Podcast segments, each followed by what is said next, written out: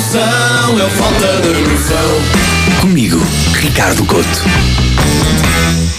Quando frequentamos a escola, somos convidados a ver o mundo de diferentes perspectivas, da história, das ciências, da matemática, e eu hoje apresento-vos uma nova disciplina, a filosofia, segundo os iogurtes. É verdade, é possível observar o mundo segundo esta espécie de laticínio congelado em forma de cilindro. Começamos logo pelo simples ato de abrir o iogurte. Logo aí podemos dividir as pessoas em dois tipos: os otimistas e os pessimistas. Os otimistas são aqueles que lambem o tampo do iogurte. Eles acreditam que tudo na vida tem um sentido e merece ser aproveitado. Os pessimistas não. Os pessimistas deixam aquele pedaço de iogurte coagulado apodrecer na banca. É lixo, é passado, não interessa.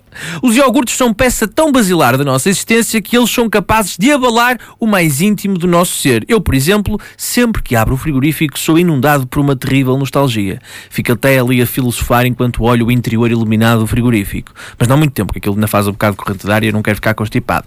Eu fico nostálgico, porque já ninguém come iogurtes normais. Eu cresci a comer mimosa e longa vida, tipos de iogurtes que nos ensinavam a humildade.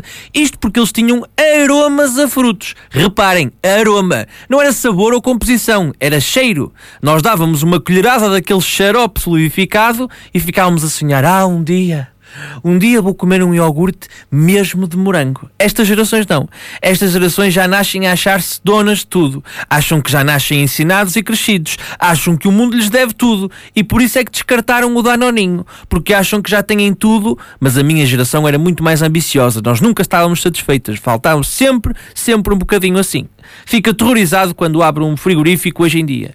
Iogurtes de bífidos? No meu tempo, os iogurtes davam dores de barriga, não as curavam iogurtes proteicos e sequir. Esses só servem para pôr no frigorífico da empresa e esfregar na cara dos colegas que se é fit. Uma pessoa que esteja a comer um iogurte proteico torna-se automaticamente mais odiável.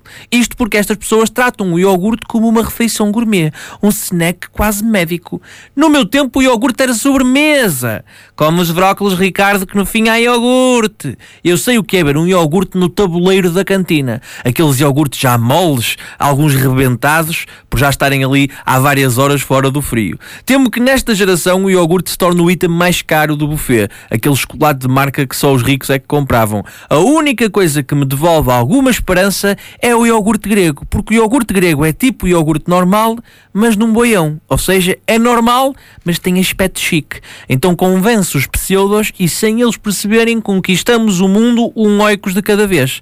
Chamem-me, portanto, romântico dos laticínios, apaixonado dos derivados ou só maluquinho da cabeça. Mas para mim, o mundo não é redondo. É em forma de iogurte, o que faz de nós os LKC imunitas do Actimel que é a vida. Hã? Ricardo Couto, poeta de iogurtes e quase internado pela total falta de noção. Falta de noção.